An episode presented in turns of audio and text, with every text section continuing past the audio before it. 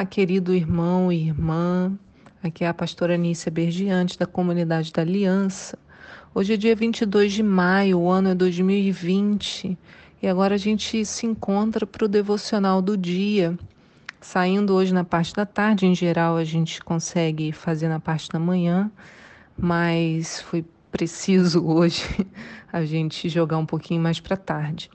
Os textos da nossa meditação estão em Oséias 2, de 1 ao 22, Isaías 7 e Romanos, do capítulo 9, versículo 30, até o capítulo 10, no versículo 21.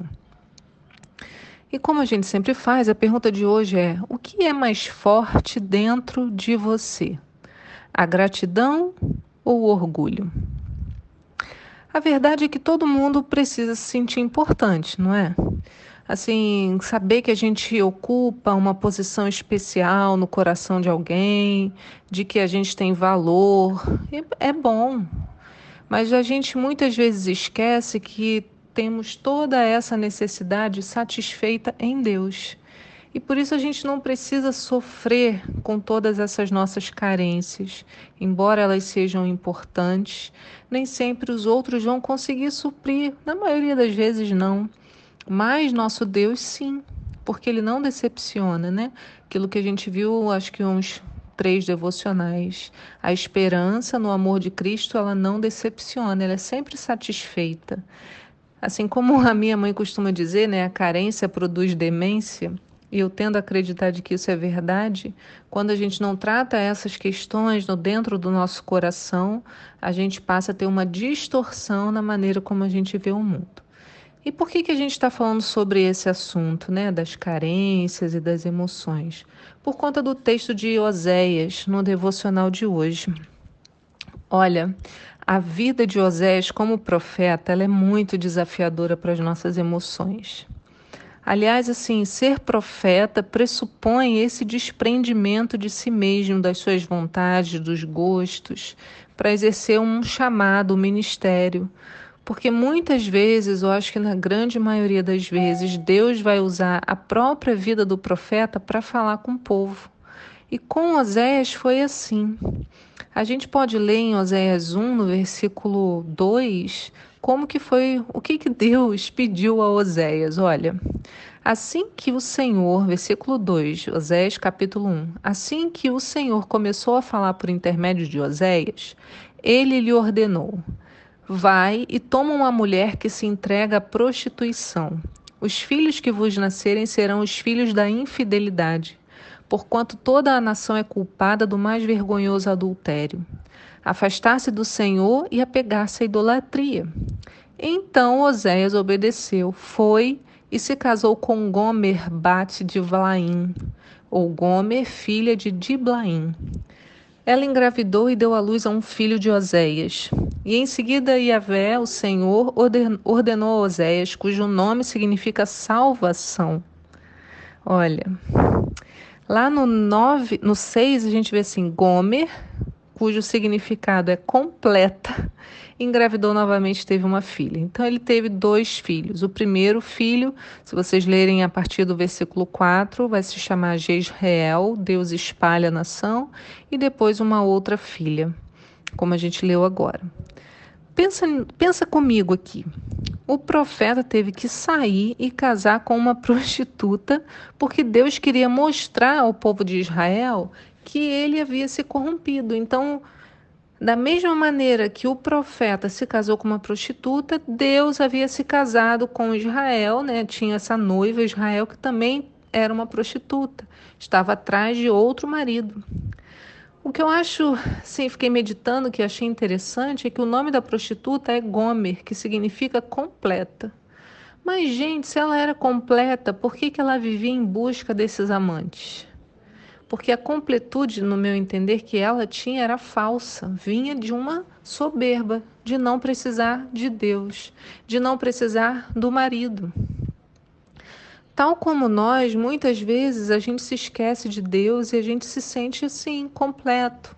Andamos pela vida atrás de uma coisa e de outra, ocupado com as nossas profissões, com a família, em correr atrás dos sonhos.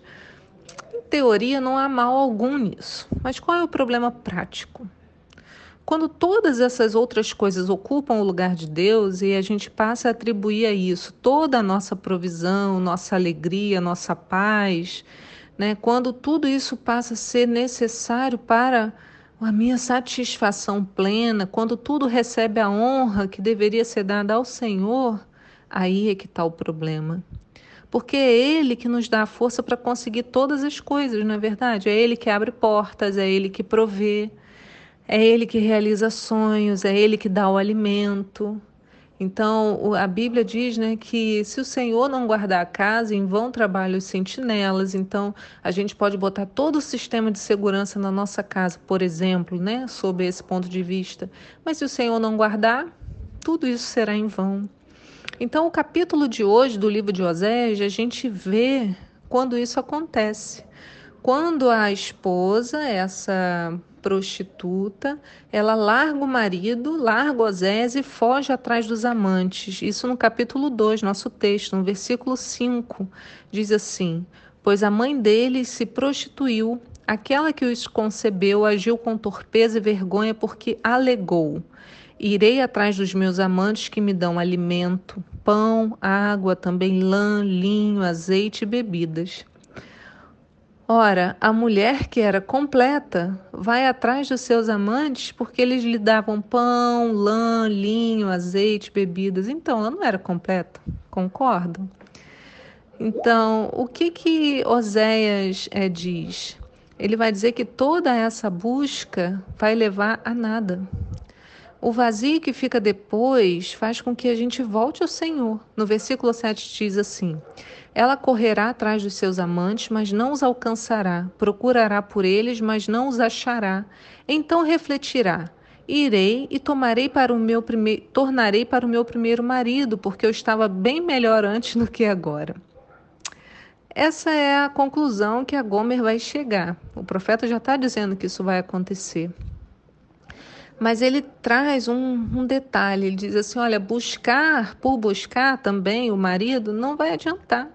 Porque a busca tem que vir envolvida no reconhecimento de que Deus é o provedor.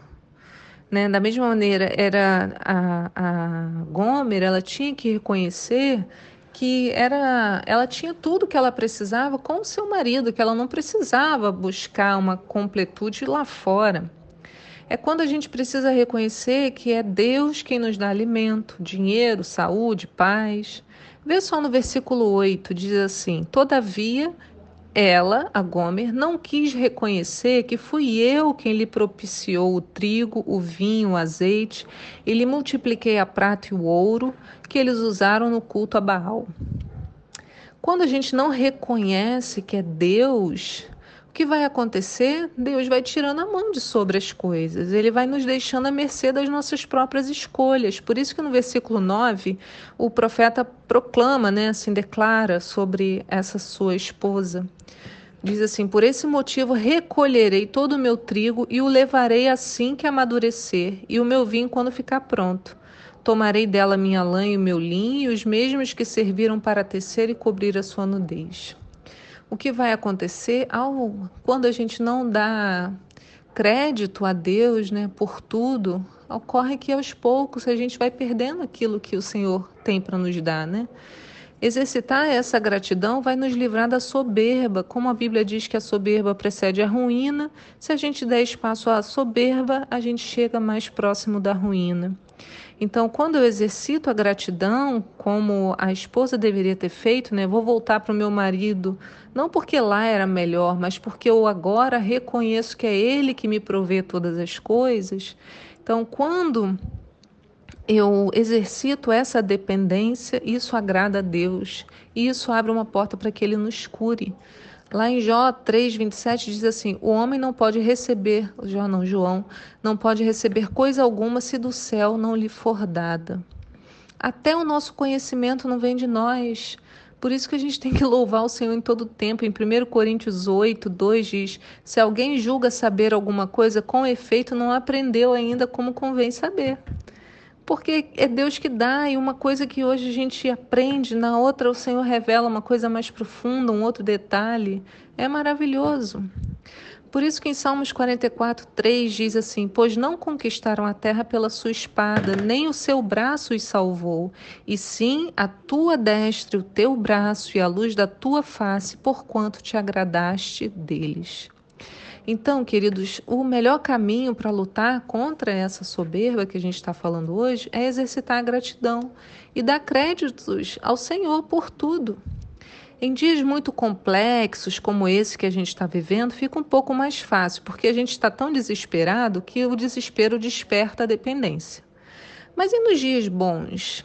Nos dias onde o sol está brilhando, eu estou com saúde, eu acho que eu tenho força, que eu sou inteligente, que eu me sinto mais superior, mais independente, a gente deixa de lado a gratidão diária e por isso a gente peca. Por isso Deus não pode tratar a gente, porque não tem espaço para Ele. Eu tô como a Gomer, completa, sem ser. Isso que é mais triste, achando que estou completa, mas na verdade não estou.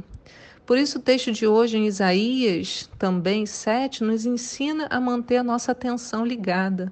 Em Isaías 7, no versículo 4, diz assim: Tu lhe dirás: Toma as tuas precauções, mas conserva a calma e não tenhas medo nem vacile o teu coração por causa do furor destes restos de lenha fumegantes. Então, tomar as precauções, né? Toma as precauções, requer uma vida de atenção diária. Conservar a calma é possível quando eu passo a depender de Deus. E quando eu experimento essa dependência, então aquilo que está no meu coração de soberba, ele vai sendo tratado e limpado, eu vou dando lugar à gratidão, e com isso eu consigo controlar o medo e meu coração não vai, não vai vacilar. Não importa o que estiver diante de mim ou diante de você. Vamos pensar nisso então, nesse início de Shabat, nesse dia de descanso, que o Senhor, que a gente troque esses sentimentos, que a gente apresente o Senhor a gratidão dos nossos lábios hoje, você na sua casa. Levanta agora, olha ao seu redor e fala: Senhor, eu sou grato a você por isso, por aquela outra coisa, eu sou grata a ti por isso, né? Eu olho aqui da minha mesa e vejo assim, gente, eu tenho planta em casa, eu já matei tantas, todas na verdade que eu já tive, e agora algumas estão sobrevivendo, outras estão se recuperando. Mas isso só foi possível porque Deus permitiu, gente. Eu não tinha talento. Na verdade, eu não tenho ainda, mas Deus tem garantido que eles é, fiquem. É, sobrevivam né, um pouquinho mais e me enchem, me enchem de alegria. Então, olha ao seu redor e enche o seu coração de gratidão, porque hoje é Shabat, para a gente entrar no descanso do Senhor com esse coração alegre. Que o Senhor te abençoe, guarde sua vida. Em nome de Jesus, fique em paz.